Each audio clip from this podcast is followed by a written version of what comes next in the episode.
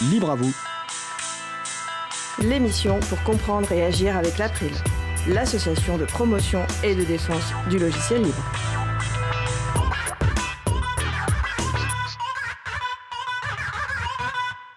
Bonjour à toutes, bonjour à tous. Vous êtes sur la radio Cause Commune 93.1 FM en Ile-de-France et partout dans le monde sur le site causecommune.fm. La radio dispose également d'une application pour téléphone mobile que vous pouvez télécharger sur toutes les bonnes boutiques et notamment le magasin libre F-Droid. Merci à vous d'être avec nous aujourd'hui. La radio dispose également d'un web chat, donc utilisez votre navigateur, allez sur causecommune.fm, vous cliquez sur chat et vous pouvez nous rejoindre sur le salon web dédié à l'émission pour nous poser des questions, faire des remarques. Et également, vous pouvez intervenir à l'antenne en direct en appelant le 09 50 39 67 59. Donc n'hésitez pas surtout à appeler. Nous sommes mardi 22 octobre 2019, nous diffusons en direct, mais vous écoutez peut-être une rediffusion ou un podcast. Soyez les bienvenus pour cette nouvelle édition de Libre à vous, l'émission pour comprendre et agir avec l'April, l'association de promotion et de défense du logiciel libre. Je suis Frédéric Couchet, son délégué général. Le site web de l'April, c'est april.org et vous y retrouvez d'ores et déjà une page consacrée à l'émission avec des références que nous mettrons à jour évidemment après la mission. N'hésitez pas également à nous faire des retours via les points de contact. Nous vous souhaitons une excellente écoute. Alors on va passer au programme de l'émission. Nous allons commencer dans quelques secondes par la chronique de Noémie Berger qui portera sur le droit au déréférencement. D'ici 10-15 minutes, nous aborderons notre sujet principal qui portera sur les espaces publics numériques et les logiciels libres. Et en fin d'émission, nous aurons la chronique de Vincent Calam sur le thème Google est ton ami. À la réalisation de l'émission aujourd'hui, Patrick Creusot. Bonjour Patrick. Bonjour tout le monde et bonne émission. Merci Patrick. Alors comme à chaque émission, on va vous poser un petit quiz et on vous donnera les réponses au cours de l'émission. Donc première question. Lors de l'émission de la semaine dernière, 15 octobre 2019, nous étions avec le collectif Regard Citoyen. Vous connaissez sans doute les sites nosdéputés.fr et nossénateurs.fr proposés par ce collectif. Mais saurez-vous citer leur autre site qui facilite le suivi des travaux législatifs? Deuxième question. Une de nos invités aujourd'hui travaille au carrefour numérique de la Cité des sciences et de l'industrie. Savez-vous de quand date le premier événement logiciel libre d'importance à la Cité des sciences et de l'industrie? Les réponses en cours d'émission et tout de suite, place au premier sujet.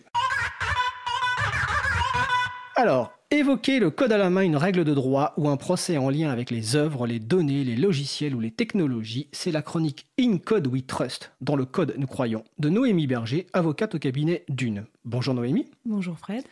Alors, aujourd'hui, tu souhaites nous parler du droit au déréférencement. Exactement. Euh, le thème portera sur le droit au, au, déréférencement qui concerne les moteurs de recherche. Donc, cette, émission est assez euh, en lien avec les moteurs de recherche, puisqu'il y aura la chronique de Vincent, euh, Google est ton ami. Mais alors nous, on va s'intéresser au droit au déréférencement euh, tel qu'il a été donc, prévu dans le cadre de la réglementation européenne, et puis également précisé avec certaines décisions de justice de la Cour de justice de l'Union européenne. Donc le droit au déréférencement, la première chose qui vient à l'esprit, c'est déjà de se demander ce qu'est le déréférencement. Alors j'ai fait une petite recherche dans le dictionnaire de l'Académie française ce week-end sur la notion de déréférencement. Et il n'y a pas de réponse, pas de définition. A contrario, on trouve une définition du référencement. Alors souvent c'est le fait de référencer un produit, donc inscrire un produit sur une liste, référencer un site, donc inscrire un site dans une base de données de moteur de recherche. Souvent, on applique, euh, on parle du droit au déréférencement et euh, vient se mélanger aussi la notion de droit à l'oubli, droit à l'effacement. Alors, l'oubli, quant à lui, il est défini comme la perte d'un souvenir, le fait d'ignorer quelque chose. L'effacement, c'est l'action d'effacer. Pour le déréférencement, en fait, il faut voir les choses assez simplement. Le déréférencement, il s'applique principalement aux moteurs de recherche. C'est la suppression des liens euh, dans les pages de résultats. Alors évidemment, c'est une suppression de liens et pas une suppression des résultats en eux-mêmes. La réglementation européenne euh, eh aborde la notion de droit à l'effacement, donc qui est plus large que le droit au déréférencement qui s'applique aux moteurs de recherche. C'est depuis 1995, euh, euh, dans la fameuse directive euh, du 24 octobre 1995 relative à la protection des, personnes physiques quant à leur traitement de données, qu'on trouve dans l'article 12 une première référence à l'effacement, puisque cet article prévoit que chaque État membre de l'Union européenne garantit à toute personne le droit d'obtenir l'effacement de ces données lorsque le traitement n'est pas conforme à la directive, notamment parce que ces données sont euh, incomplètes ou inexactes. Donc c'est un premier pas dans cette construction du droit à l'effacement.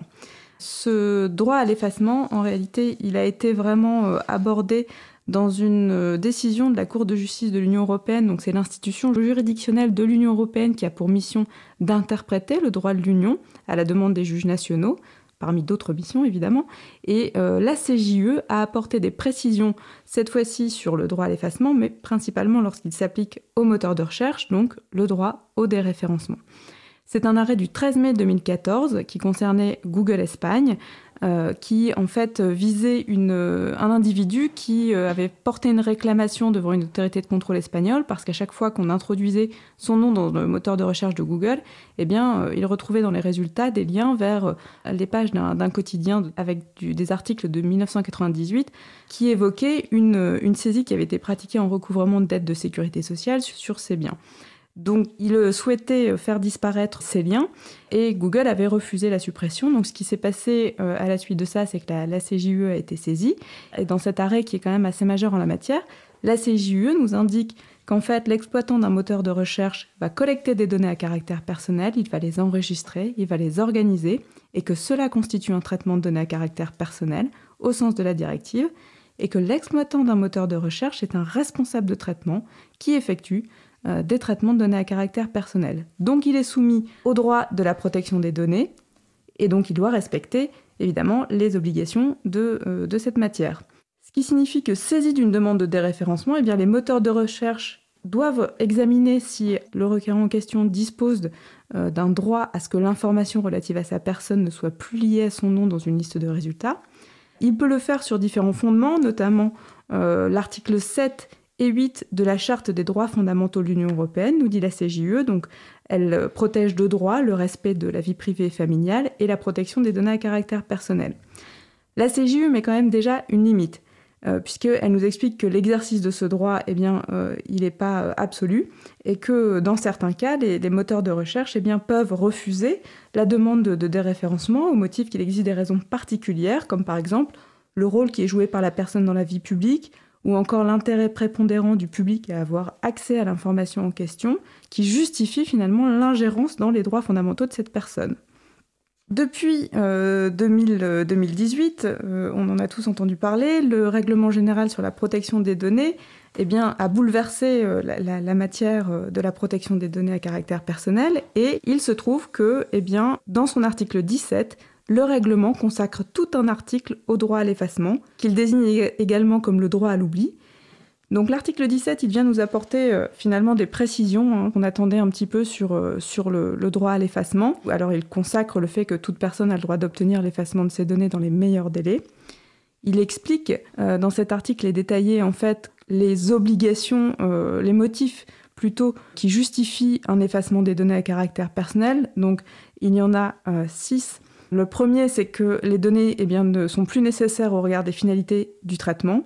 Deuxième possibilité, la personne concernée va retirer le consentement. Troisième possibilité, la personne concernée va s'opposer au traitement. Quatrième possibilité, les données font l'objet d'un traitement illicite, donc c'est-à-dire que le traitement à la base euh, n'avait pas de base juridique, donc euh, ça justifie qu'on puisse demander euh, l'effacement de ces données. Ensuite, ça peut être aussi lorsque les données euh, eh euh, ne respectent pas une obligation légale. Donc dans ce cas-là, eh il faut, qu'elles soient effacées. Et au dernier point, eh qui justifie l'effacement des données, ce sont euh, des données qui concernent les enfants. Et l'article 17 nous précise également dans quelles conditions un responsable de traitement peut refuser d'effacer les données.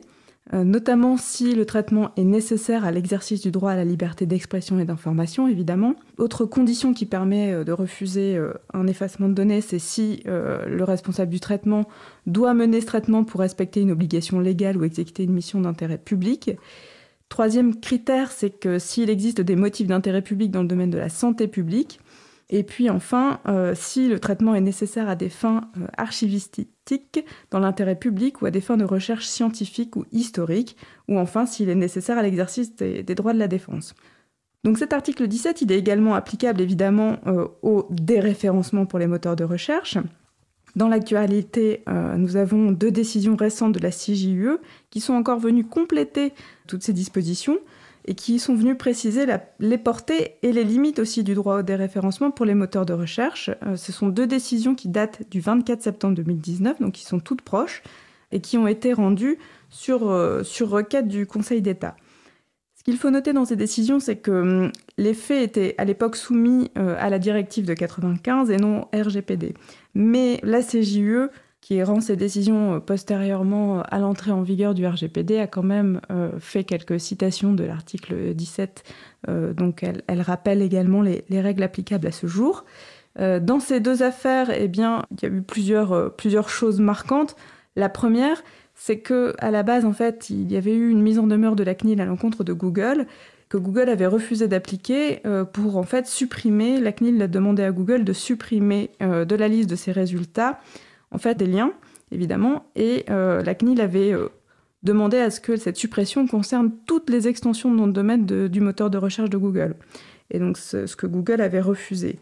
Et ici, en fait, la, Cour va souligner que de nombreux États tiers n'ont pas de droit au déréférencement ou adoptent une approche différente. Donc les États tiers, ce sont les États qui ne sont pas dans l'Union européenne.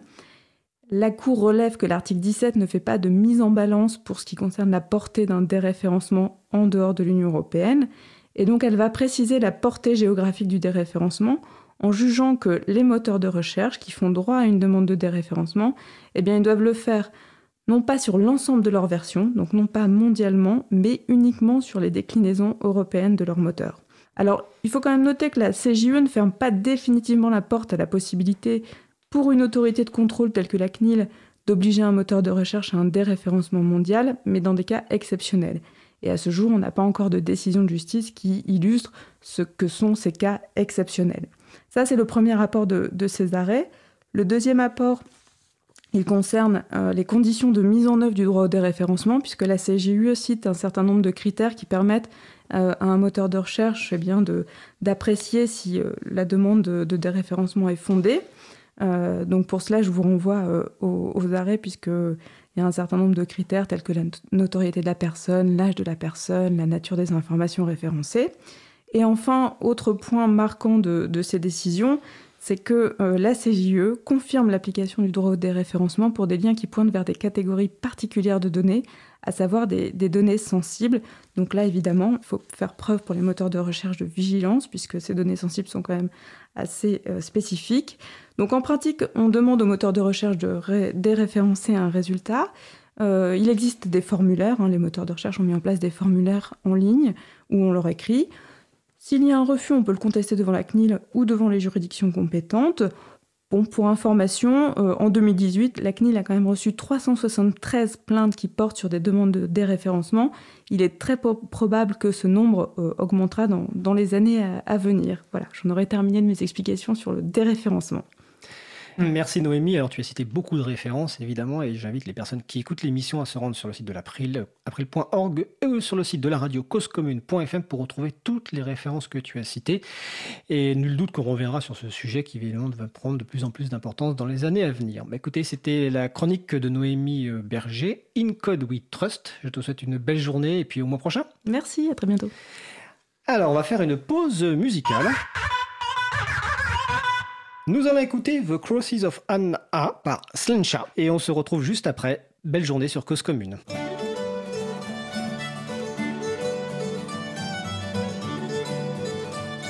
Cause Commune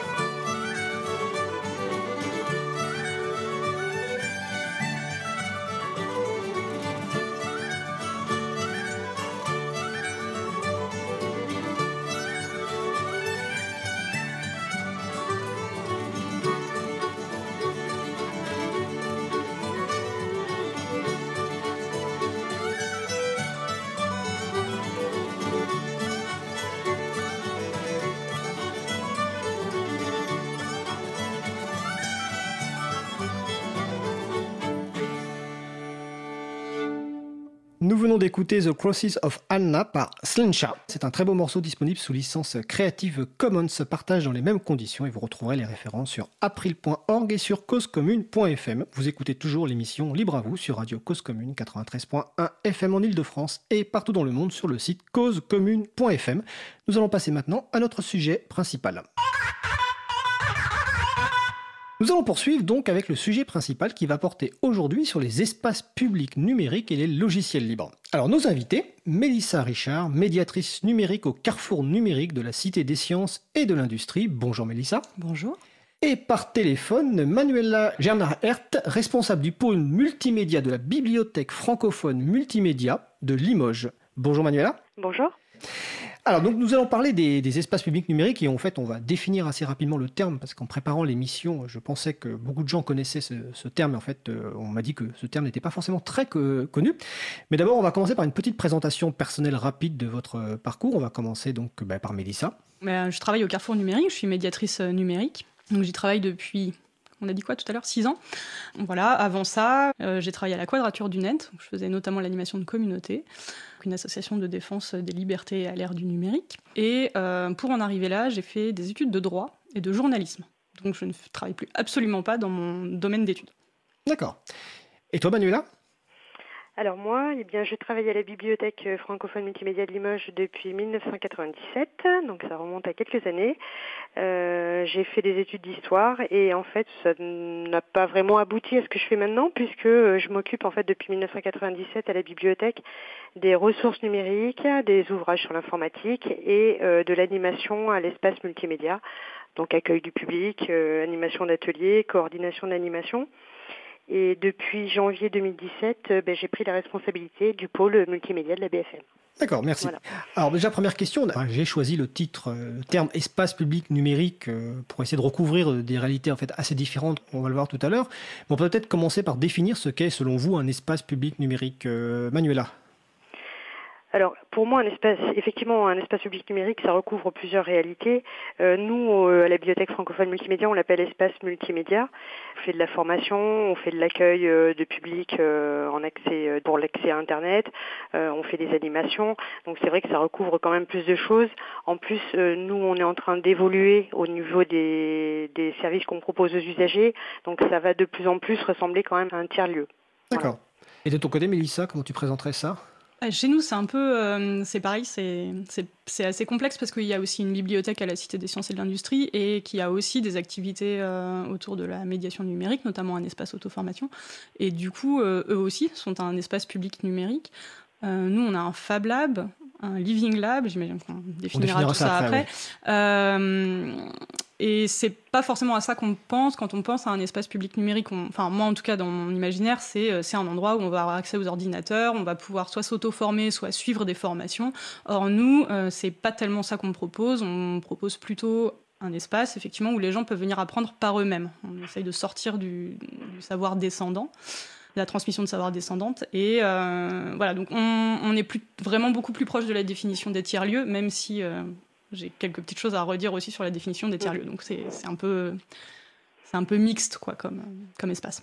D'accord, donc c'est un espace physique. Alors pour répondre à une question, parce que c'est Tanguy, euh, je vais le citer, qui euh, ce midi à table me posait la question de savoir ce que c'était un, espace public numérique, parce qu'il ne voyait pas trop ce que c'est. Donc c'est à la fois un lieu physique, et puis c'est aussi des personnes qui permettent, donc il y a une partie initiation à l'informatique, et puis il y a une partie aussi et notamment plus spécifiquement euh, dans les deux structures invitées, sur le fait de faire par soi-même, d'apprendre par soi-même. C'est pas uniquement d'utiliser en libre service des ordinateurs, c'est aussi de partager, de co-créer des choses et de progresser dans sa compréhension de l'informatique. Est-ce que c'est à peu près ça? Oui, je dirais que c'est ça. Euh, nous, on a quand même aussi une, mais c'est peut-être le fait d'être dans une bibliothèque, on a euh, vraiment un rôle aussi d'accompagnement des utilisateurs, pas seulement sur l'outil numérique, mais aussi sur tout ce qui est démarche en ligne. Euh, on, on, essaye de les accompagner dans l'acquisition de compétences et de les aider dans, dans des démarches qu'ils doivent faire et qu'ils ne savent pas faire tout seuls. D'accord. Et je crois qu'on est reconnu, enfin, je pense que les gens viennent à la bibliothèque aussi pour ce côté-là. L'espace public numérique, c'est un endroit où on peut se faire aider. Mélissa, tu voulais compléter? Non, non, mais je suis assez d'accord avec ça. On ne fait pas euh, l'accompagnement aux démarches parce que, ben, justement, c'est délégué à la bibliothèque. Enfin, c'est délégué. C'est la bibliothèque qui s'en charge. D'accord. Comme je le disais tout à l'heure dans l'introduction, on a la radio un, un, salon web hein, sur le site causecommune.fm, donc vous n'hésitez pas à nous rejoindre. Et donc vous avez une, remarque de Marie-Odile qui nous dit Vous faites de bien beaux métiers, euh, mesdames. Euh, donc je salue Marie-Odile parce que c'est la personne qui va notamment transcrire vos interventions. Hein. C'est Marie-Odile de l'April, Marie-Odile Morandi qui s'occupe du groupe transcription à l'April. Donc ça, c'était une présentation rapide un petit peu de ce terme générique, espace euh, public numérique, mais qui recouvre effectivement différentes réalités. L'idée de cette émission aujourd'hui, et c'est une première émission sur le sujet parce qu'en fait on, on y revient évidemment avec euh, sans doute d'autres personnes, c'est de faire un petit peu un tour d'horizon bah, des activités que vous pouvez faire avec les types de publics, euh, vos retours d'expérience avec donc deux structures différentes. Une, donc la Cité des sciences et de l'industrie, donc qui est à Paris, euh, à la Villette, et donc la bibliothèque francophone multimédia, donc qui est à Limoges. Alors d'abord, j'ai envie de vous dire, vous poser comme question, quel type de public accueillez-vous? Est-ce que vous accueillez tout public, de 7 à 77 comme on dit, ou est-ce que vos, vos structures enfin, sont réservées à un certain type de public? euh, Manuela. Euh, ben nous, en tant que bibliothèque municipale, forcément, on accueille tous les publics, quel que soit l'âge, euh, quels que soient les besoins. Parce que c'est vrai que nous, au niveau du numérique, sur les initiations débutants, on va dire qu'on accueille beaucoup de personnes âgées, mais pas uniquement. On peut accueillir aussi des migrants primo-arrivants, des gens qui n'ont aucune formation, qui ont quitté le, système scolaire assez tôt et qui n'ont pas, pas de formation, pas de bagage en, numérique et qui en ont besoin pour, pour pouvoir travailler. Euh, après, sur euh, sur ce qui est accompagnement tous les jours, euh, bah, c'est pareil, ça dépend. on a vraiment de tout. Et puis sur les animations, on a des animations qui sont plus dédiées aux jeunes, du style coding goûter, ce genre de choses, ou pour les adultes, ça va être des ateliers thématiques d'acquisition de certaines compétences. Ça peut être sur la photo numérique, ça peut être, je sais pas moi, bien protéger son ordinateur, des thèmes très variés. Donc on accueille tout public quand même. D'accord. Est-ce qu'il y a un âge minimal ou ou il n'y a pas d'âge minimal Alors euh, non, il n'y a pas vraiment d'âge minimal. La seule chose, c'est qu'il faut que les enfants en dessous de 7 ans soient accompagnés par un adulte. Euh, mais bon, nous, nous à la bibliothèque du centre-ville, parce que bon, moi je suis responsable du pôle multimédia de la bibliothèque centre-ville, euh, on accueille relativement peu de jeunes. On a plutôt un public adulte, sauf sur les animations. par contre, mes collègues, parce qu'il y a aussi des espaces multimédia dans des annexes à Limoges, et eux, ils sont plutôt dans des quartiers et ils accueillent plus de, plus de jeunes sur de l'aide aux devoirs, euh, sur euh, des jeux, sur de la recherche Internet. D'accord. Voilà. Mm. Et côté euh, Carrefour numérique, Mélissa? Eh bien, ben, on va accueillir pas mal de publics différents. Après, ça dépend, bah, c'est pareil, ça dépend des moments. Par exemple, en ce moment, là, c'est les, les, vacances scolaires, donc on a des animations qui sont un peu différentes de ce qu'on fait d'habitude, qui sont ouvertes à partir de 8 ans. Mais par contre, quand on parle du Fab Lab, euh, on, a un petit panneau à l'entrée qui dit que c'est accessible qu'aux personnes à partir de 15 ans. En réalité, euh, les plus jeunes peuvent venir euh, également, mais il faut qu'ils soient accompagnés d'un adulte ou d'une adulte. En fait, c'est les personnes à partir de 15 ans toutes seules. parce que bon, on a des machines, il y a des outils, voilà, c'est un espace où il y a besoin d'être un peu, un peu responsabilisé. Et ensuite, bah, l'espace, c'est enfin, un espace qui est ouvert dans la Cité des sciences et de l'industrie. Donc en fait, on a pas mal de public de passage. Et là, on va avoir, bah, pendant les vacances, on a beaucoup de familles, par exemple. Euh, dans le Fab Lab, donc il y a un espace de fabrication euh, numérique, enfin avec des machines à commande numérique et, de l'outillage plus classique. C'est un atelier. Là, on va avoir, bah, ça dépend des moments de la journée. Euh, voilà. On, a, on accueille des groupes, hein. on, a, on, a, pas mal de groupes de jeunes qu'on accueille, ce qu'on appelle des groupes constitués, ils viennent avec, avec, leurs animateurs et animatrices.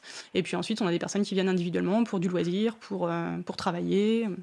D'accord. Dans, les deux cas, euh, je, suppose que l'accès aux activités pour la plupart sont gratuites et puis il y a certains ateliers qui doivent être sur réservation et sur abonnement peut-être. Mélissa euh, alors tout est gratuit euh, dans les activités qu'on propose. on fait, oui, il y a certaines initiations qui sont, il faut s'inscrire. On n'a pas de système d'abonnement, à part, enfin, à part pour une machine, mais c'est un point de détail. Et, et, on essaye au maximum de pas demander quand même de, de réserver à l'avance, notamment pour les ateliers des vacances où en fait c'est un peu Enfin, c'est souvent sur un coup de tête. que les gens viennent, en fait. D'accord. Et côté euh, bibliothèque euh, francophone multimédia? Alors, nous, euh, effectivement, tout est gratuit aussi, mais par contre, nous, on demande une inscription pour ce qui est atelier. Et les animations, ça dépend, mais si le, nombre de places est limité, parce qu'on on a des ateliers où effectivement on va pas pouvoir prendre plus de 6 ou 8 enfants, dans ces cas-là, on prend aussi une inscription. Mais bon, je pense qu'il y a moins de passages aussi. c'est pas comme le comme la Cité des Sciences, donc. Non, nous en général, on, pour les animations, sauf si vraiment c'est des animations où on peut, on accueillir beaucoup de public, euh, là où on ne demande pas d'inscription, mais sinon, on demande des inscriptions pour les ateliers aussi. D'accord. Clairement, j'invite les personnes qui nous écoutent à aller sur les sites donc, euh, du Carrefour numérique. Donc, c'est euh, cité-science.fr et vous trouverez le lien directement parce que sinon l'URL est beaucoup trop longue. Et côté euh, BFM, c'est bfm.limoges.fr et vous retrouverez toutes les activités. On ne va pas forcément toutes les détailler aujourd'hui. On va rentrer dans certaines, notamment les ateliers et puis, comme il en a parlé tout à l'heure, euh, du Fab Lab et aussi des événements, alors certains événements qui sont récurrents, soit annuels, soit, soit mensuels. On va peut-être commencer par le, le, le, début, en fait, les postes en libre accès, notamment la bibliothèque francophone multimédia, donc il y a des postes qui sont en libre accès pour bah, sans doute faire des démarches, pour se balader sur Internet. Mmh. Euh, quelle est la place du logiciel libre dans ces, euh, ces postes en libre accès? Ben, ces postes déjà ils sont euh, sous un système GNU Linux donc euh, soit on a, on a des postes sous Debian, on a des postes sous Ubuntu, et les logiciels qui sont dessus sont tous des logiciels libres, du navigateur jusqu'au logiciel de bureautique, euh, logiciel de traitement d'image. Euh, on n'a que du logiciel libre sur nos postes d'accès libre. D'accord. Est-ce que côté CDD Sciences, c'est des postes en accès libre de, de même principe ou je me souviens plus. Alors au Carrefour numérique, parce que pour le reste c'est la bibliothèque, c'est particulier. Alors, on va dire au Carrefour numérique. Ouais, donc, au Carrefour numérique, on a des postes qui sont euh, en, en, accès restreint. En fait, ils sont en accès libre, mais pour les personnes qui viennent concevoir des fichiers pour euh, les utiliser au Fab Lab. D'accord. C'est techniquement pas tout le monde. Il tourne sur euh, un double boot, donc euh, Windows et euh, Ubuntu. Alors un double boot, on explique, ça permet en fait de démarrer la machine soit sur un environnement, soit sur un autre, donc soit sur Microsoft Windows, soit sur un environnement libre. Voilà, et en l'occurrence, nous, c'est Ubuntu. Et ensuite, par contre, quel que soit le, le système qu'on utilise, les logiciels qu'on met à disposition sont. Enfin, sur Windows, il y a les logiciels de base qui ne sont pas libres, mais, mais, mais, les logiciels de conception qu'on utilise sont, sont libres. D'accord. on va revenir sur la partie conception. Est-ce qu'il y a des formations euh, ou des initiations, des accompagnements sur les, on va dire, les outils bureautiques de base, c'est-à-dire euh, bah, la, bureautique, LibreOffice, le navigateur Internet, les courrieleurs Est-ce que euh, dans, vos structures, vous faites ce genre de formation vraiment, on va dire, de base? C'est-à-dire que la personne qui, ne connaît pas forcément l'informatique ou qui découvre, qui veut se former, donc une initiation basique. Manuela euh, oui, nous on propose un cycle débutant. Alors je dois avouer que le cycle débutant, euh, on le propose donc il y a découverte de l'ordinateur et le, on propose quand même l'environnement de l'environnement Windows dans cette formation débutant parce que c'est les gens après utilisent leur machine et euh, en règle générale sont sous euh, sous Windows. Par contre, dès qu'on aborde Internet, euh, le traitement de texte ou éventuellement le tableur, euh, on le fait sur LibreOffice ou sur Firefox. Alors c'est donc des LibreOffice et Firefox installés sur Windows, c'est ça? Oui, oui. Alors c'est important, c'est important à préciser parce que ça, pour les gens qui découvrent le monde du logiciel libre, ces logiciels libres sont ce qu'on appelle multiplateformes, c'est-à-dire qu'ils fonctionnent à la fois sur environnement Windows et pour certains sur environnement Mac, mais également sur environnement libre. Donc c'est une façon de découvrir facilement, en tout, tout cas sans changer son système, des environnements libres, que ce soit LibreOffice, VLC ou, ou Thunderbird par exemple pour les, le courrier électronique. Et ensuite, en cas d'une migration vers un système libre, on, on, retrouve les mêmes outils. Donc ça c'est effectivement important. Euh, est-ce qu'à la Cité des Sciences, c'est ce genre de, d'animation, on va dire, de, de base, ou est-ce que vous faites pas ça? Alors, un carrefour numérique, je précise. en fait, on ne le fait plus. Euh, depuis que le Fab Lab euh, et le Living Lab ont été euh, créés, donc en 2013, tout ce qui était, euh, bah, tout ce qui correspond en fait à ce que fait Manuela actuellement, euh, ça, nous on, on, le fait plus, on le faisait avant, mais, mais maintenant c'est terminé. Donc l'initiation ouais, à l'informatique de manière générale et au logiciel libre plus particulièrement, on ne le fait plus. D'accord. Alors, je, je, je, précise qu'il y a beaucoup d'espaces publics numériques, alors qu'ils soient labellisés espaces publics numériques ou qu'ils soient bibliothèques multimédia, qui font des initiations euh, basées sur du logiciel libre, souvent avec un double amorçage dont on parlait tout à l'heure. Hein. Mmh. Euh, notamment, par exemple, en région parisienne, il y a la cyberbase de Saint-Denis, il y a Pierrefitte sur Seine avec l'arrobase, qui est une structure historique et qu'on aura sans doute l'occasion d'inviter. Donc, on, on, on, retrouve souvent ce, ce, genre de pratique de découverte de l'informatique à partir de, de l'informatique libre. Alors on va parler un petit peu des ateliers un peu plus euh, au niveau au-dessus, on va dire, et notamment on va, commencer par le carrefour numérique où vous faites beaucoup de choses. Donc tu as cité tout à l'heure le, le, Fab Lab. Euh, alors est-ce que tu peux nous expliquer ce qu'est un Fab Lab et qu'est-ce qu'on y trouve dans ce Fab Lab? Euh, Donc Fab Lab c'est euh, une contraction de l'anglais euh, Fabrication Lab Laboratory, donc laboratoire de fabrication. En gros c'est un, c'est un atelier, c'est un grand garage, on a plein d'outils. On a des machines notamment à commande numérique, c'est ce qui caractérise le Fab Lab, euh, comme par exemple des imprimantes 3D, des découpeuses laser, une brodeuse à commande numérique. Et puis après, on a aussi de l'outillage euh, manuel ou plus classique, euh, l'outillage marteau, scie, etc. On a des machines à coudre qui, elles, sont tout à fait manuelles. Voilà, l'idée c'est que l'espace il est ouvert à tout le monde, donc avec les restrictions d'âge que je donnais tout à l'heure, pour venir apprendre à utiliser ces machines comme c'est des machines à commande numériques, il faut pouvoir maîtriser un petit peu avant la partie numérique. Et en fait, nous, ce qui nous intéresse, c'est d'avoir des personnes qui viennent pour utiliser ces machines, mais justement, c'est ça qui va leur servir de prétexte pour se mettre les mains dans le numérique. En fait, on n'a pas des gens qui sont déjà hyper calés euh, en informatique. On en a quelques-uns, mais, euh, mais globalement, les personnes qui viennent euh, sont là pour apprendre quelque chose, et la fabrication numérique est un prétexte. D'accord. Alors, on va revenir sur l'explication tout à l'heure du lien entre les logiciels utilisés et les aspects matériels. Est-ce que, donc à la BFM de Limoges ou ailleurs à Limoges, vous avez ce genre d'atelier, Manuela? Alors, pas pour l'instant. Mais le service est en train d'évoluer, comme je disais tout à l'heure. Euh, on est en train de refaire notre projet de service euh, et on a prévu euh, dans notre espace un petit Fab Lab, mais vraiment un petit, puisque l'idée c'est surtout de sensibiliser, de faire découvrir, pas forcément de, de développer d'énormes projets sur, sur notre structure. Euh, normalement, il devrait se mettre en place soit fin 2020, soit début 2021 euh, euh, pour des questions de travaux, voilà, de, de commande de matériel. mais l'idée, c'est d'avoir en fait différents types d'usages dans notre espace. On a donc déjà actuellement ben, l'accès à Internet et à des logiciels classiques avec de l'accompagnement aux usagers. On a ouvert récemment un espace jeux vidéo, mais axé sur le rétro gaming. Est-ce que tu peux expliquer ce qu'est le rétro gaming? Alors le rétro gaming, eh ben, c'est le, le, le, fait de jouer, éventuellement de collectionner des, euh, des vieilles consoles de jeux, de jouer sur des vieux, des vieux jeux. Donc euh, on a, nous on a trois télés avec, on a acheté des consoles euh, qui émulent en fait les anciennes consoles et qui sont déjà préchargées de jeux. Donc on a une dizaine de consoles, ça fait à peu près 400 jeux.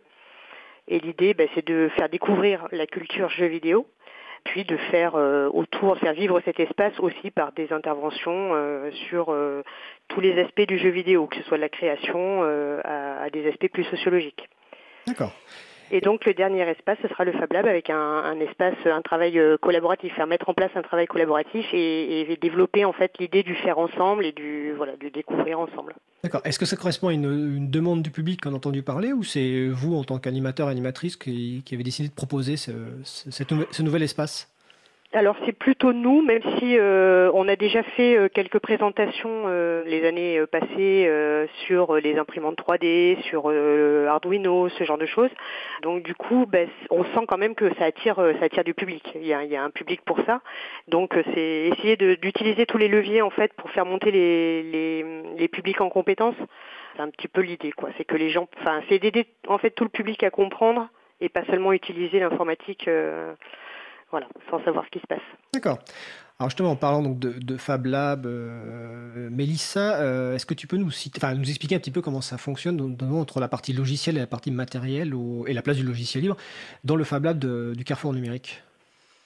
Comme on est dans une logique d'apprentissage et d'émancipation des personnes qui viennent chez nous au niveau de l'informatique, euh, on a fait le choix d'utiliser des logiciels libres de manière à ce que, très basiquement, ces personnes puissent installer ces logiciels chez elles et, euh, ou sur leur ordinateur portable. Parce que en termes de, configuration, les, ordinateurs pour faire la conception ne sont pas dans le même espace que le Fab Lab lui-même. Ce qui, quand on est dans une logique d'apprentissage avec les autres, est un peu problématique parce que du coup, on peut moins discuter. Donc, le fait d'avoir des logiciels libres, déjà matériellement, c'est beaucoup plus simple s'ils peuvent les avoir sur leurs ordinateurs portables. Ça, c'est une première chose très matérielle. Ensuite, euh, sur les, machines elles-mêmes, il y a certaines machines euh, qui sont euh, des machines qui sont open source, pas, pas libres, mais les imprimantes 3D qu'on a par exemple, elles sont open source. Et donc on peut utiliser des logiciels libres pour piloter ces machines. Par contre, il y en a d'autres les découpeuses laser, elles, elles sont, euh, elles sont complètement propriétaires, complètement fermées, et donc le logiciel qui les pilote l'est aussi. Par contre, on a des utilisateurs qui se sont amusés à faire un petit, un petit script, un petit, euh, un petit bout de code, qui, permet, euh, qui nous permet d'utiliser un logiciel libre, qui s'appelle Inkscape, qui est un logiciel de dessin. De dessin vectoriel. Exactement. Donc on peut faire son dessin sur ce logiciel-là et en utilisant ce petit bout de code, euh, l'envoyer directement euh, au logiciel propriétaire qui pilote la découpeuse laser. Donc ça, ce petit bout de code-là qui nous facilite la vie avec l'espace tel qu'il est euh, aménagé, on n'aurait pas pu le faire si on n'avait pas eu un logiciel libre à la base. Donc en fait c'est ça notre, notre objectif, c'est que que ce soit simplement pour l'utilisation des, enfin ce que nos utilisateurs et utilisatrices ont besoin d'utiliser comme logiciel, euh, même si c'est juste ça, juste faire le dessin, c'est déjà bien. Mais si en plus ça leur permet de s'emparer en fait de nos de, nos logiciels, de nos machines, c'est encore mieux, parce qu'en fait, ils apprennent en faisant ces, ces bouts de code-là. Ils apprennent comment ça fonctionne, ils peuvent transmettre à d'autres personnes. Donc, nous, c'est ça qui nous intéresse, c'est que un maximum de choses soient bidouillables, en fait. D'accord. Est-ce que le terme bidouillable, donc la bidouillabilité, te, te parle, Manuela, dans tes pratiques? Oui, alors effectivement, peut-être. On a commencé un petit peu aussi sur certaines certaines animations qu'on a pu proposer. On a vu que les gens ils aimaient bien quand même euh, bidouiller. Donc c'est aussi ça en fait. Nous, euh, quand je parlais d'espace collaboratif tout à l'heure, c'est un peu ça. C'est que les gens euh, ben, essayent des choses, puis échangent entre eux et essayent d'avancer, essayent d'avancer ensemble. C'est ce qu'on essaye de faire aussi un petit peu avec les, les coding goûtés, parce que et puis, bon, les coding goûtés, on en faisait essentiellement pendant les vacances scolaires. Est-ce que tu peux rappeler ce... Manuel, est-ce que tu peux rappeler ce qu'est un coding goûté alors Ecodigunte, nous, euh, on le, comme on le pratique en tout cas, c'est euh, un moment où on a un groupe. Euh, alors nous, c'est plutôt avec les enfants, donc on a un groupe et puis on leur propose une activité ludique autour de l'apprentissage du code de la programmation. Et puis, ben, il y a un temps à la fin pour un goûter à partager tous ensemble. D'accord. Alors j'en profite pour signaler qu'on a consacré une émission au coding goûté. Alors, je n'ai pas la date en tête, mais vous retrouverez le podcast sur causecommune.fm et sur april.org. Et tout à l'heure, Mélissa parlait notamment des, personnes âgées. On a consacré une récente émission sur la question des personnes âgées et du logiciel libre au début octobre. Pareil, vous retrouverez le podcast sur causecommune.fm et sur april.org. On va faire une pause musicale, donc, et on va retrouver juste après euh, nos invités. Nous allons écouter. Alors, c'est un choix euh, de, donc, de Mélissa Richard. Alors, c'est peut-être la troisième ou quatrième fois qu'on écoute ce morceau, mais on ne s'en lasse pas, effectivement. C'est Egger de l'album Break a Leg par Stone from the Sky et on se retrouve juste après. Belle journée à l'écoute de Cause Commune.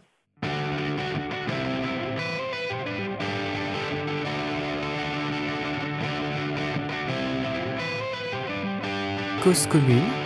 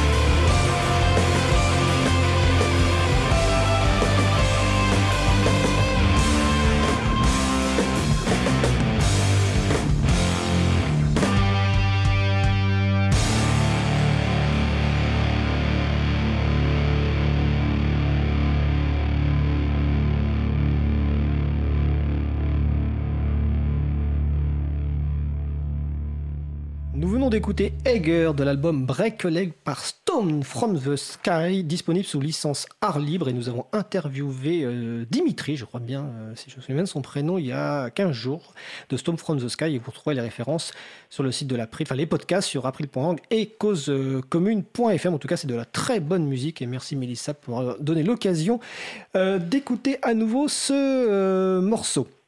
Alors, je vais en profiter pour répondre au quiz de la première, euh, première question du quiz. Donc, je vous demandais en début d'émission, euh, lors de l'émission du 15 octobre 2019, nous étions avec le collectif Regard Citoyen.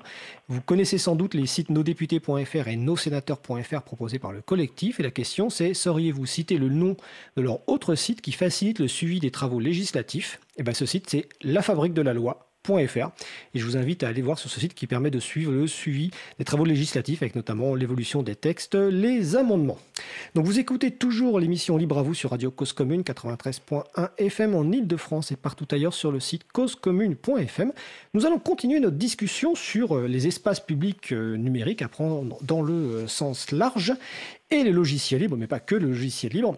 Donc juste avant la pause musicale, Manuela, euh, donc de la bibliothèque euh, francophone multimédia, tu as prononcé le mot Arduino et je n'ai pas réagi euh, à l'instant. mais est-ce que tu peux nous expliquer ce qu'est Arduino, à quoi ça sert?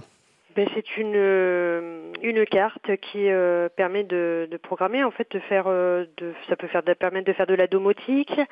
C'est c'est vraiment de l'électronique pour moi c'est une carte programmable il hein, faut préciser. Oui c'est une carte programmable oui c'est ça. Nous on avait montré effectivement pour l'utiliser en domotique. On avait euh, tenté de faire un compteur pour nos propres besoins, euh, mais on l'avait fait avec, euh, avec des usagers. D'accord. En tout cas, c'est quelque chose qui est très utilisé. je crois que Carrefour Numérique, vous l'utilisez aussi, même si vous ne faites pas d'initiation. Mélissa Oui, en fait, on, prête des cartes et les composants qui vont avec, etc. Mais effectivement, on n'a pas d'initiation dédiée, en tout cas, plus, sur la programmation de cette année. Et donc, c'est des cartes matérielles, euh, on va préciser, libres. Donc, vous allez sur, euh, sur un moteur de recherche et vous cherchez Arduino, vous trouverez les, références. Euh, juste aussi avant la pause, Mélissa, donc, tu parlais de, du Fab Lab et notamment des, aspects logiciels et matériels. Et avant l'émission, tu me parlais des, outils de modélisation 3D, le fait que notamment vous aviez trois logiciels de modélisation 3D différents et pour des usages différents. Est-ce que tu pourrais nous expliquer un petit peu? Alors, on a donc effectivement trois, enfin, il y en a plus, mais nous, on utilise beaucoup trois euh, logiciels de modélisation 3D libres. Euh, Blender, FreeCAD et OpenSCAD. En fait, la modélisation 3D, on peut y arriver par, euh, par, plusieurs, par plusieurs aspects et euh, dont trois aspects qui sont euh, couverts par, euh, par ces logiciels-là. Donc, ce qui permet de s'adapter en fait à la, à la façon qu'on a de concevoir les choses. Blender, c'est un logiciel qui, alors, qui, fait énormément de choses, mais dans le cas de l'impression 3D spécifiquement, en fait, on va manipuler l'objet directement. C'est-à-dire quand on arrive dans l'interface de Blender, on a un cube, et ensuite ce cube, on va le déformer en touchant directement à l'objet avec sa souris. donc c'est vraiment du modelage à proprement parler. FreeCAD, ça va être plus euh, une logique de, pour des personnes qui ont l'habitude, par exemple, du dessin industriel, c'est-à-dire qu'on va rentrer des cotes. on ne modèle pas autant, je vais dire, que, ouais, que dans Blender. Et OpenSCAD, c'est euh, dans une logique plus de code, une logique mathématique. Enfin, une logique, en fait, c'est un logiciel paramétrique, donc on, lui donne une fonction et des paramètres. Donc si on veut un cube, on lui dit je veux un cube, et entre parenthèses de tant de mmh. millimètres de côté. Et on fait entrer, enfin, on, on rafraîchit la page, on lui demande un aperçu, et là, pouf, on a un cube qui apparaît. Et donc on ne fait que taper du texte, en fait. Euh, donc ça, c'est trois possibilités pour, euh, pour accéder à la modélisation 3D qui, qui, dépendent vraiment des gens. En fait, il y a des gens, le modelage, ça leur parle tout de suite. Euh, il y en a d'autres qui ont une logique plus mathématique et qui, du coup, sont très contents avec un logiciel paramétrique. Donc, donc ça, ça nous permet d'avoir une bonne, une bonne palette à proposer à nos utilisateurs et utilisatrices. D'accord. Précisons que ces, ces trois logiciels, hein, Blender, FreeCAD et OpenSCAD, sont des logiciels libres et on a parlé de Blender dans une précédente émission euh, de Libre à vous, donc les podcasts sont disponibles, comme je le dis, à chaque fois. Alors, on va poursuivre notre discussion et on va, pour être sûr de ne pas oublier, on va passer à la partie événements. Euh, parce que là, on a, vu la partie atelier, euh, certaines activités, mais une spécificité aussi donc, de la bibliothèque francophone multimédia et du Carrefour numérique, c'est les événements récurrents.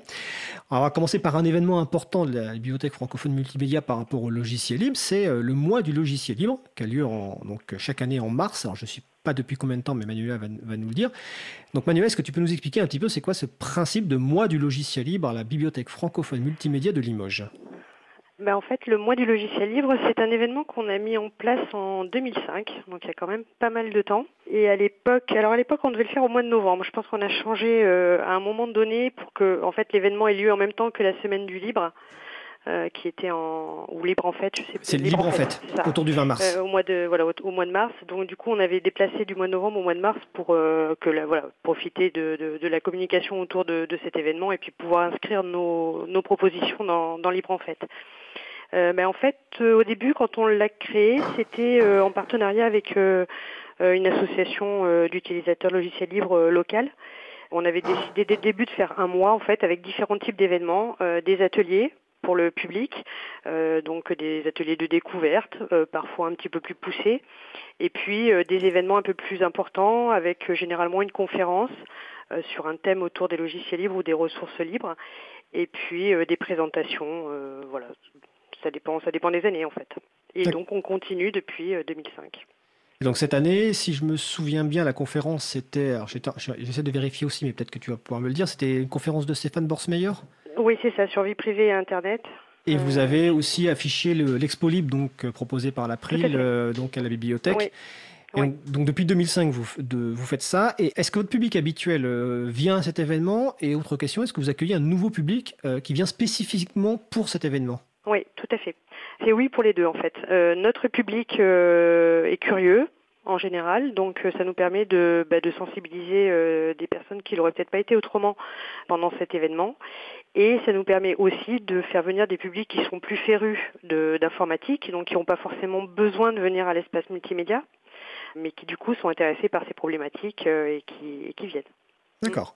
Alors j'en profite pour signaler que Stéphane Bortsmeyer a publié récemment un livre, livre qui s'appelle euh, Cyberstructure de l'Internet, si je me souviens bien. Et qu'on bah, a C'était peu de temps avant qu'il vienne, oui. D'accord. Et qu'on a reçu euh, bah, euh, dans Libre à vous, et donc le podcast est disponible également. livre tout à fait passionnant. je vois que sur le site donc, de la version 2019 du mois du logiciel libre, il y a ce qu'on appelle des install parties, des fêtes d'installation. Alors est-ce que tu peux expliquer ce qu'est une fête d'installation, ce qui me permettra de faire le lien ensuite avec le carrefour numérique? Alors nous, euh, ben, en fait, on le, propose en partenariat avec deux associations, donc Alternative 87 et Pulco, qui sont des associations de, promotion du logiciel libre, donc Alternative 87 sur Limoges et Pulco qui est plus sur la Corrèze. Et euh, ben, en fait, on accueille le public euh, qui vient avec ben, ses machines et pour qu'on l'aide en fait les personnes viennent pour qu'on les aide à installer un système GNU Linux sur leur sur leur machine. Alors on a des personnes qui viennent simplement pour se renseigner, pour voir, euh, bon, qui sont pas encore prêtes à passer le pas, mais qui ensuite peuvent prendre contact éventuellement avec les associations pour euh, pour euh, pour le faire. Mais on a vraiment des gens qui font installer ce jour-là Linux sur leur sur leur machine. L'an dernier, enfin cette année en, mars, on a accueilli 39 personnes sur cet événement. Donc ça fait quand même pas mal de, de personnes qui, qui se sont intéressées à la question et qui sont vraiment prêtes ou qui ont passé le pas. D'accord, très bien.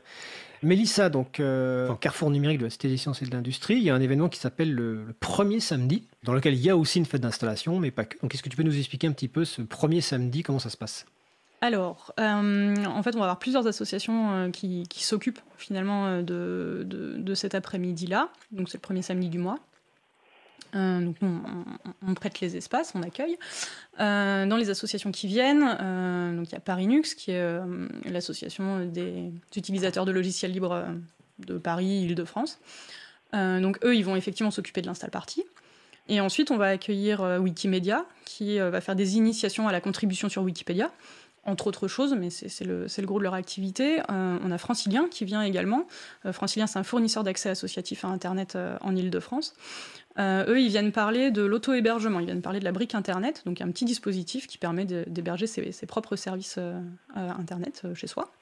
Donc d'héberger un, serveur web, son, courriel par exemple. Par exemple, son courriel, ouais, souvent c'est l'exemple qu'on donne. Et on a le bug, euh, le, euh, le, Blender User Group, donc qui vient justement euh, parler, parler Blender. Alors ils sont maintenant ils commencent à être bien avancés dans les, personnes qui viennent assister à, ces, à cet après-midi-là. Du coup, avant on se reposait un peu sur eux pour, pour faire l'initiation qu'on n'avait pas forcément la possibilité de faire. mais là ils sont bien avancés et puis surtout ils parlent, ils parlent pas que de fabrication numérique, ils vont parler aussi film, film d'animation, enfin toutes les possibilités de, de ce logiciel. D'accord. Précisons d'ailleurs que Blender a, publié récemment un nouveau film d'animation euh, très court, 10-12 minutes, dont je me souviens plus du tout du titre, mais qu'on retrouve sur le site blender.org et donc est fait avec l'outil de modélisation libre euh, Blender. Et donc, le Carrefour numérique héberge quelque part l'événement, c'est-à-dire propose euh, l'accès, donc accès libre pareil comme tous les autres événements, et donc c'est organisé par des groupes locaux. ils s'organisent entre eux et, et, nous, on, nous, on leur donne l'espace, les, moyens, les moyens techniques. D'ailleurs, je ne l'ai pas dit, mais il y a quelques conférences, ça commence à se mettre, des, mini-conférences aussi euh, qui sont proposées par, euh, par les bénévoles de ces associations-là. Et voilà, donc c'est quelque chose qu'on fait en collaboration depuis euh, bah, plus d'une dizaine d'années. Hein. Alors je précise d'ailleurs que dans la partie faite d'installation, et je demanderai à, Manuela si c'est le cas aussi, il n'y a pas que sur ordinateur, on va dire, mobile, il y a aussi les téléphones mobiles, c'est-à-dire que l'installation, alors soit d'applications libres sur téléphone mobile, hein, soit l'installation d'un système entièrement libre, presque entièrement libre, parce que c'est compliqué sur les téléphones mobiles, euh, donc que ce soit Réplicante ou euh, Lineage OS. Euh, il y a aussi ces ateliers-là pour les personnes qui ne veulent pas passer le pas de le faire elles-mêmes ou qui ne peuvent pas acheter un téléphone qui est déjà préinstallé. Donc il y a cet, aspect atelier. Et avant de passer la parole à Manuela, je vais répondre à la question, à la deuxième question, vu que c'est en lien justement avec le, premier samedi. La deuxième question que je parlais tout à l'heure dans le, dans le quiz, c'était donc bah, une de nos invités, donc en l'occurrence Mélissa Richard, travaille aujourd'hui au Carrefour numérique de la Cité des sciences et de l'industrie.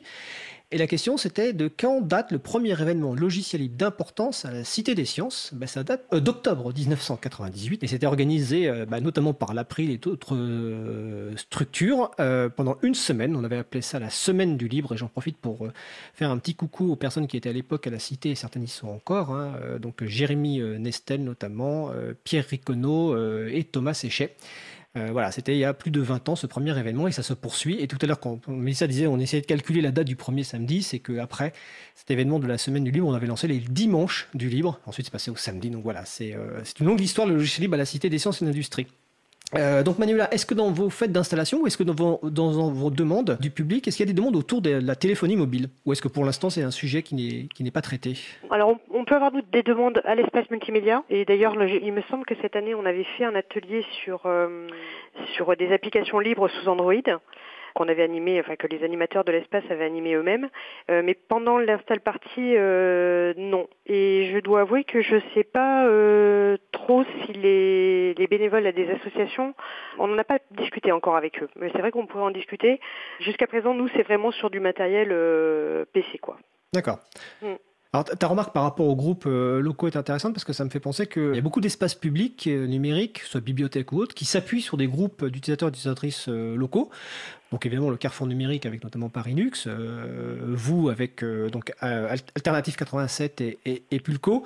Et inversement, j'encourage les, groupes d'utilisateurs et d'utilisatrices à aller voir ces, espaces, hein, que ce soit espaces publics numériques, cyberbase ou autres, pour proposer de la compétence. Alors mm. que ce soit de la compétence évidemment sur ordinateur de type PC ou sur téléphone mobile ou simplement sur des outils bureautiques.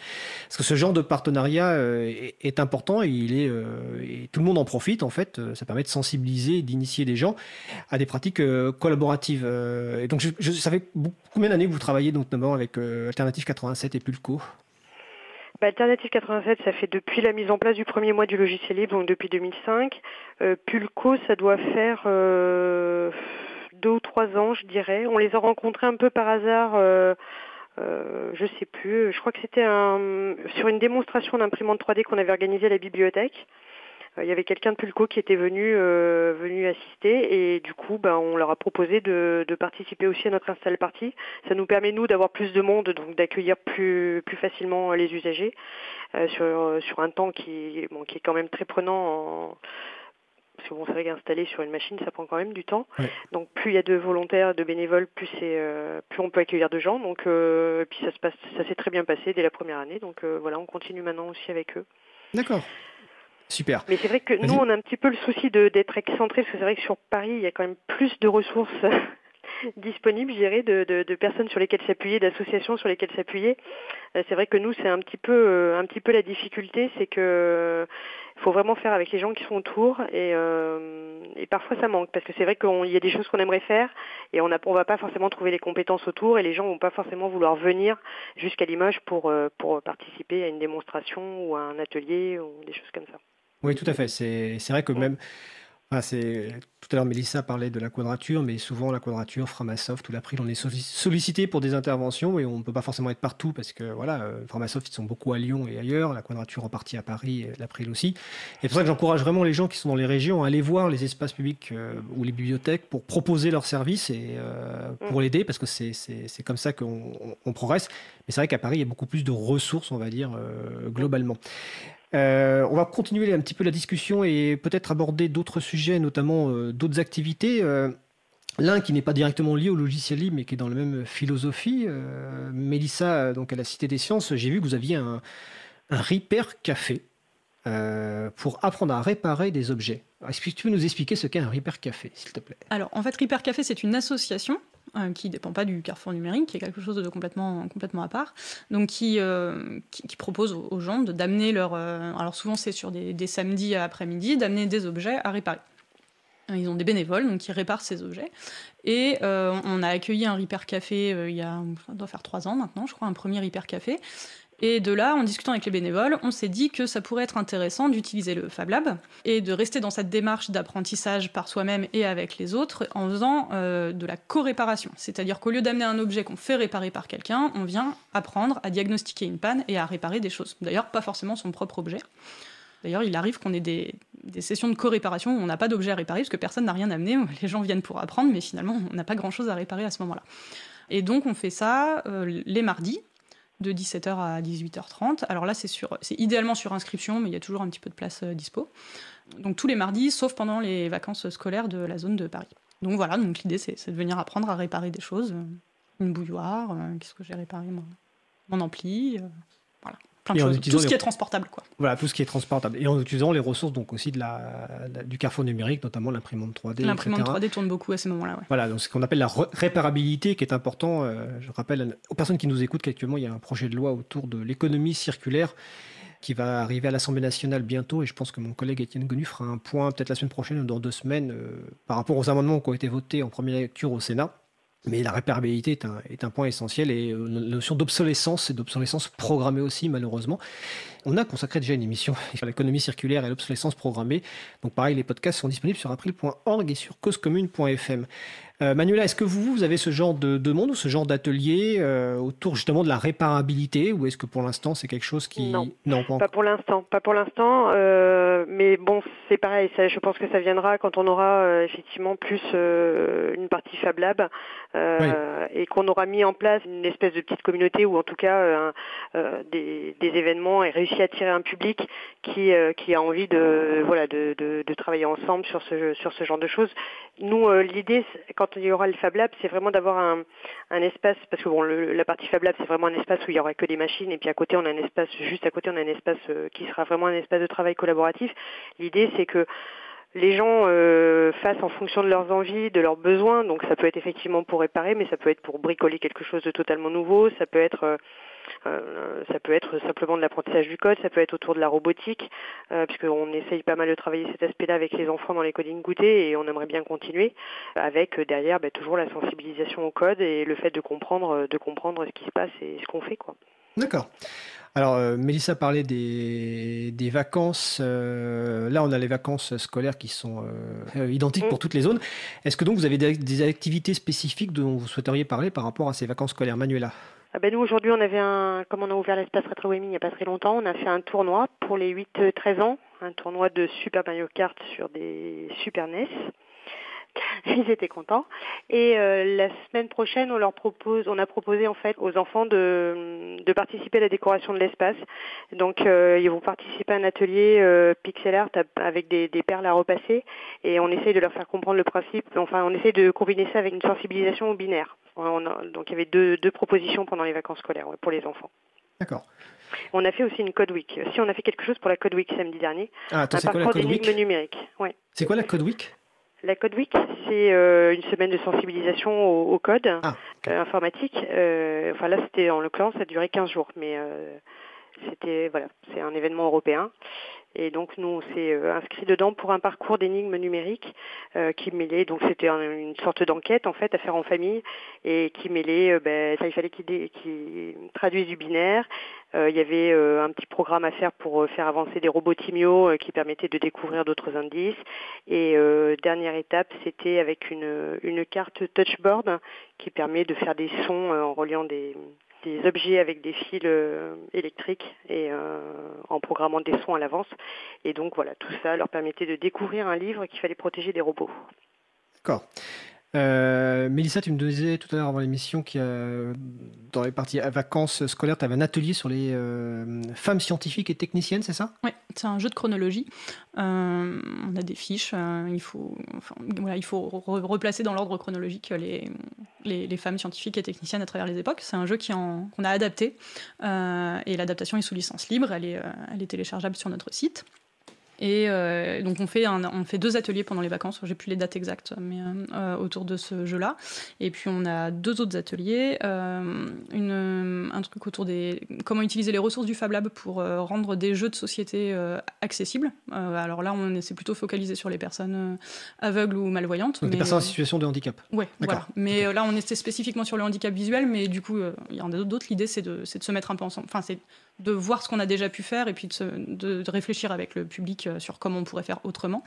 Et on a un dernier atelier autour de la réutilisation de sacs plastiques pour euh, faire des petites pochettes pour protéger euh, des carnets, par exemple, des passeports, des choses comme ça. D'accord, excellent. Petite dernière question parce que la fin du sujet approche. On a diffusé donc de la musique libre tout à l'heure. Est-ce que vous avez des, actions, des activités autour donc de la musique ou plus précisément de la musique libre, donc soit au Carrefour numérique ou à la BFM On va commencer par le Carrefour numérique? Alors, on en a eu, euh, je pense que ça va revenir. Euh, notre collègue qui est féru de musique est actuellement en congé paternité. Donc, voilà, mais on a eu des initiations à Audacity, et puis au moment de la fête de la musique, souvent on essaye d'avoir des activités autour de la, de la musique. Et donc, du coup, ben, comme on utilise des logiciels libres, ça, ça va avec. D'accord. Et côté bibliothèque francophone multimédia euh, de Limoges, Manuela? Ben, Nous, on a une, une borne en fait de contenu libre euh, il y a notamment de la. Alors les gens peuvent récupérer en fait sur clé USB du contenu libre, donc euh, ça va d'une distribution Linux à, des livres numériques ou à de la musique euh, libre. donc on a ça et on a en projet, mais là c'est un petit peu, on n'a pas trop le temps, mais on va pas tarder à développer une bibliobox pour permettre, ben, pareil, la récupération de contenu libre par Wi-Fi. Les usagers puissent récupérer des contenus libres. Donc euh, oui, on, travaille, on travaille aussi cet aspect-là. Ok, bah écoutez, euh, super. Est-ce que vous avez un mot de conclusion, une annonce à faire euh, sur ce sujet-là ou autre Mélissa Richard pour le Carrefour numérique? Eh bien oui, prochain gros événement, l'Ubuntu Party pour découvrir le système d'exploitation Ubuntu le 16 et 17 novembre au Carrefour numérique. Et normalement, nous y serons présents pour une conférence autour de, l'émission. Et j'en profite pour saluer Charlotte et Olive qui animent l'émission Dissonance sur Radio Cause Commune euh, le lundi. Et de ton côté, Manuela? Bah, Nous, en gros événement, ça sera le prochain euh, mois du logiciel libre qui, qui, aura lieu au mois de mars 2020. Euh, D'accord. Bah écoutez, euh, j'espère qu'il y aura du monde. En tout cas, je, vous remercie toutes les deux de votre présence. Comme j'ai dit tout à l'heure, il y a un lien particulier entre l'April et, la, et, la cité, et le Carrefour numérique de la Cité des sciences et de l'industrie, parce que c'était euh, le premier gros événement qu'on a organisé, c'est euh, au Carrefour numérique, et depuis la place du logiciel libre s'est étendu et très largement.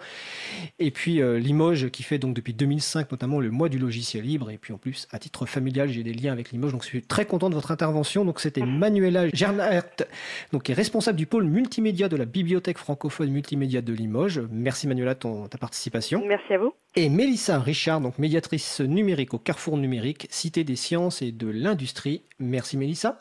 Merci à toi. Bonne journée à toutes les deux et on va faire une pause musicale. Nous allons écouter All the Regrets par Loïc Brédolez. On se retrouve juste après. Belle journée à l'écoute de Cause Commune.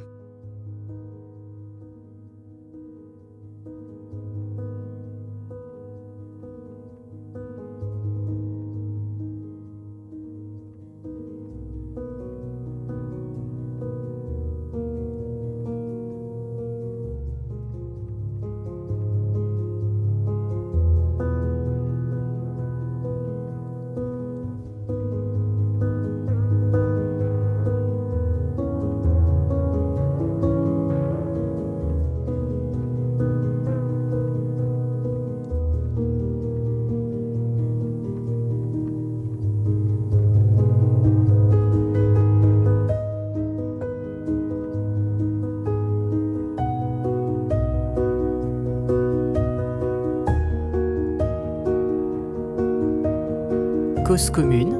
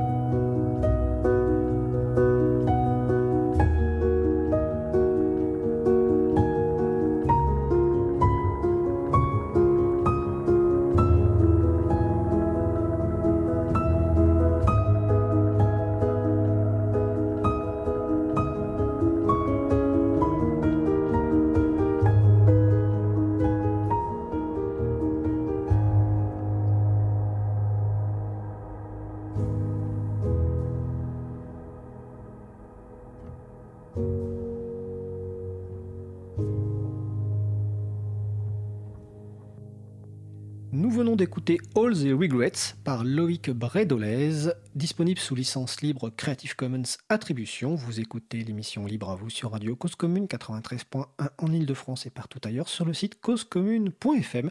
Nous allons passer au sujet suivant. Alors le sujet suivant, c'est la chronique Jouons collectif de Vincent Calam, qui est bénévole à l'April et qui euh, m'a envoyé le thème du jour. Et le thème du jour, c'est Google est ton ami. Alors oui, euh, oui quand j'ai envoyé ce, sujet, euh, Isabella, l'équipe de l'émission, Isabella m'a demandé en plaisantant si je n'avais pas oublié le point d'interrogation à la fin de ma phrase. C'est sûr que la volonté de Google et de ses comparses d'être présents partout dans notre vie, des téléphones aux voitures, en passant par les assistants domestiques qui nous écoutent toute la journée, fait que le mot ami dans le cadre de Google et mon ami nous fait plutôt évoquer le titre du film Marie, un ami qui vous veut du bien que le titre du livre L'ami retrouvé. Cependant, j'avais pas euh, la volonté d'être ironique dans le choix de mon titre, enfin pas trop. En fait, je pensais plutôt à une époque où Google n'était pas encore devenu Alphabet, qui est le, nom de la maison mère actuelle, et où n'était encore que le moteur de recherche qui a fait sa célébrité. À cette époque, il y a plus, plus de dix ans, Google et ton ami n'était pas une plaisanterie sur Google lui-même, mais plutôt une pique qu'on utilisait pour taquiner son interlocuteur. Alors peut-être préciser euh, pour les personnes qui ne connaissent pas que Harry, un ami qui vous veut du bien, en fait, c'est un, film en, 2000 où Michel retrouve par hasard un ami d'enfance prénommé Harry et Harry va s'insinuer progressivement dans la vie de Michel et va se mettre à éliminer toutes les personnes qui, selon lui, peuvent nuire à l'épanouissement euh, de Michel. Et à l'inverse, euh, l'ami retrouvé, c'est un livre de Fred Ullman qui raconte la forte amitié entre le narrateur, fils d'un médecin juif, et un jeune aristocrate pendant la montée en puissance d'une régime euh, nazi en 1932 à, Stuttgart. Alors pour revenir donc au thème, euh, euh, la plaisanterie Google est ton ami, qui était une pique, comme tu disais, pour taquiner son, interlocuteur. À quelle occasion utilisait-on cette expression? Alors très souvent, c'était dans les forums ou les listes de discussion d'entraîne, quand une personne posait une question dont la réponse se révélait être apportée d'un seul clic ou de quelques mots-clés et souvent la bonne âme qui lui répondait, euh, malgré tout, le, faisait en rajoutant euh, Google est ton ami, histoire de, rappeler à la première personne qu'elle aurait pu faire l'effort euh, de faire la recherche elle-même. Moi-même, dans mon, cadre professionnel, euh, je pense souvent à cette phrase euh, Google est ton ami quand on pose une question, mais je ne le dis pas parce que là, mon but n'est pas de taquiner ou de mettre à l'aise mon, interlocuteur, parce que je sais que là, je vais souvent trouver la, la réponse en faisant une, une, recherche sur Internet. Alors, cependant, moi, je pour la défense des, personnes qui posent ce type de questions. Il faut quand même rappeler que chercher s'apprend. Ce ne sont pas les documentalistes qui me contrediront. Toutes les réponses ne se trouvent pas du premier coup. Hein. Quand je fais une recherche, parfois nécessaire d'affiner la recherche quand il y a trop de résultats sans rapport avec la question qu'on avait en tête. Et puis, bon, quand le sujet est technique, il faut aussi savoir la, souvent la traduction en anglaise de ce qu'on cherche, car il y a de fortes chances que la réponse se trouve que dans cette langue. D'accord. Et les moteurs de recherche, en fait, restent une porte d'entrée euh, majeure aujourd'hui sur Internet. On peut peut-être mettre le point d'interrogation avec Google est ton ami, non? Oui, oui, surtout si on se place de l'autre côté, non pas celui de l'internaute qui, qui, circule sur Internet, mais plutôt sur celui des gestionnaires de sites. Moi, je m'occupe du développement technique de plusieurs sites de ressources documentaires. Il y a quelque temps, j'ai reçu un, appel angoissé du responsable d'un de ces sites qui avait vu les statistiques de fréquentation s'effondrer du, du jour au lendemain. Et ça s'est effondré parce que plus aucune visite ne venait d'une recherche Google. Bon, alors, au final, on s'est rendu compte que le problème venait de chez nous, c'était un, certificat de, sécurité non renouvelé. Mais c'est vrai que pendant quelques temps, nous avons craint d'avoir été mis euh, sans, sur les listes noires par Google sans, sans pouvoir en repérer la raison. Surtout qu'aucun contenu particulier n'avait été mis en ligne au moment de la chute. C'était euh, un, vendredi en milieu de journée, euh, donc sans raison. Et c'est vrai que pour les sites que je suis, euh, les statistiques de fréquentation sont, sont inclaquables. Plus de 80% des visiteurs arrivent via un moteur de recherche. Et parmi eux, plus de 90% viennent de Google. Donc là, effectivement, pour ces sites, ne plus être présent sur Google, c'est pratiquement la mort numérique. Alors tu parles de mort numérique, euh, est-ce qu'il y a un espoir face à ce monopole? Oui, oui, non, bien sûr. Après, on existe toujours sur Internet, même si on a moins de fréquentation, hein, c'est pas non plus euh, dramatique. Simplement, c'est plutôt, euh, d'ailleurs, c'est plutôt vis-à-vis des bailleurs de fonds ou des choses comme ça que ça peut poser problème d'avoir des, des, mauvaises statistiques. Et mais évidemment, nombreux sont ceux qui s'interrogent sur cette situation. D'autres moteurs de recherche existent et tentent de se faire une place. Hein. Citons le dernier né qui est Quant, une initiative française. Alors, je trouve ce qui est intéressant, c'est que du, point de vue du logiciel libre, je dirais que le problème, c'est pas tant le logiciel lui-même des, et l'algorithme. Google a, un très, a son propre algorithme, mais des, moteurs de recherche libre existent comme euh, Lucene. Le problème, c'est tout simplement l'infrastructure nécessaire qui, pour faire tourner un tel moteur, à la fois pour fournir des réponses rapidement et, indexer toutes les pages de la toile en, permanence, qui sont un, nombre euh, incommensurable. À titre de comparaison, récemment, l'encyclopédie Wikipédia a fait une campagne de dons, euh, comme elle le fait régulièrement, rappelant que l'infrastructure pour héberger une telle encyclopédie euh, a un coût. Et je pense pour un moteur qui serait libre et sans publicité, il faudrait, pour financer son infrastructure, une collecte de dons, je pense, bien, bien supérieure même à, celle de, Wikipédia, et, nous en sommes encore loin. Alors moi, je pense qu'une des pistes, en, attendant, ça vaut aussi, pour ne pas être dépendant de ces, moteurs de recherche, quels qu'ils soient, d'aussi de réfléchir à des modes d'accès alternatifs à, l'information, hein, quitter, euh, quitter peut-être le réflexe de, juste taper dans, sa barre euh, de, recherche. Euh, je pense à la diffusion via des réseaux sociaux euh, libres et puis euh, pourquoi pas penser à une nouvelle génération, une nouvelle forme des, des portails Internet. Hein, c'est un concept qui, qui fleure bon les années 90 et qui ont été balayés par l'efficacité de Google, mais je me dis que c'est peut-être un, un, chantier à reprendre ou, ou à repenser. Euh, pour justement essayer de, de, perdre aussi ce, réflexe de, la recherche.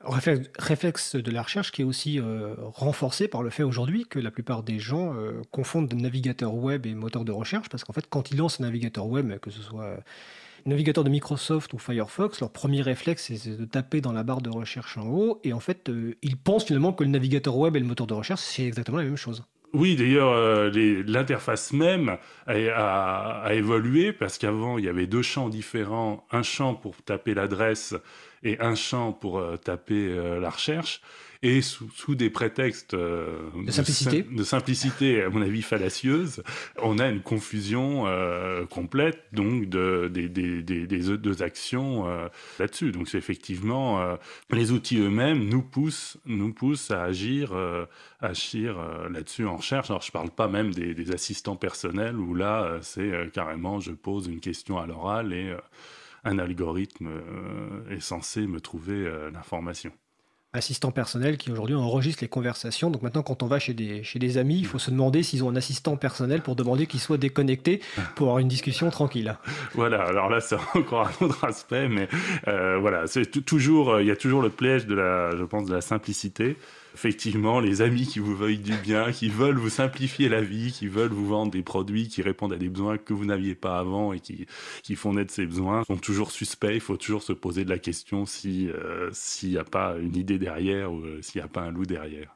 Donc finalement, c'est pas en fait euh, les assistants personnels ne devraient pas s'appeler Alexa ou je ne sais quoi, ils devraient en fait s'appeler Harry. voilà, je pense que. En référence au, au- au film, donc à- Harry, un ami qui vous veut du bien, en- entre guillemets, on pourrait mettre. bon, en tout cas, merci Vincent. C'est donc la, c'était donc la chronique de Vincent Calam. euh, Jouons collectif. Je te souhaite une belle journée, puis au mois prochain. Au mois prochain. Alors, on approche de la fin de l'émission. Nous allons passer à quelques annonces.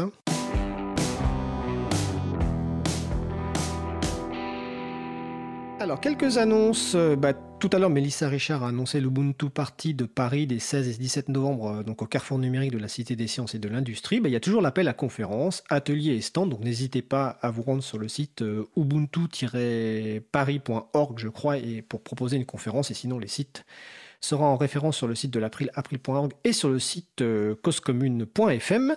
Dans les annonces, euh, nous avons parlé il y a quelques mois du documentaire La bataille du libre de Philippe Borel. Eh il y a une campagne de financement pour participer à la traduction en anglais de ce documentaire, donc La bataille du libre. Donc pareil, les références sont sur le site de l'April et sur le site euh, de la radio.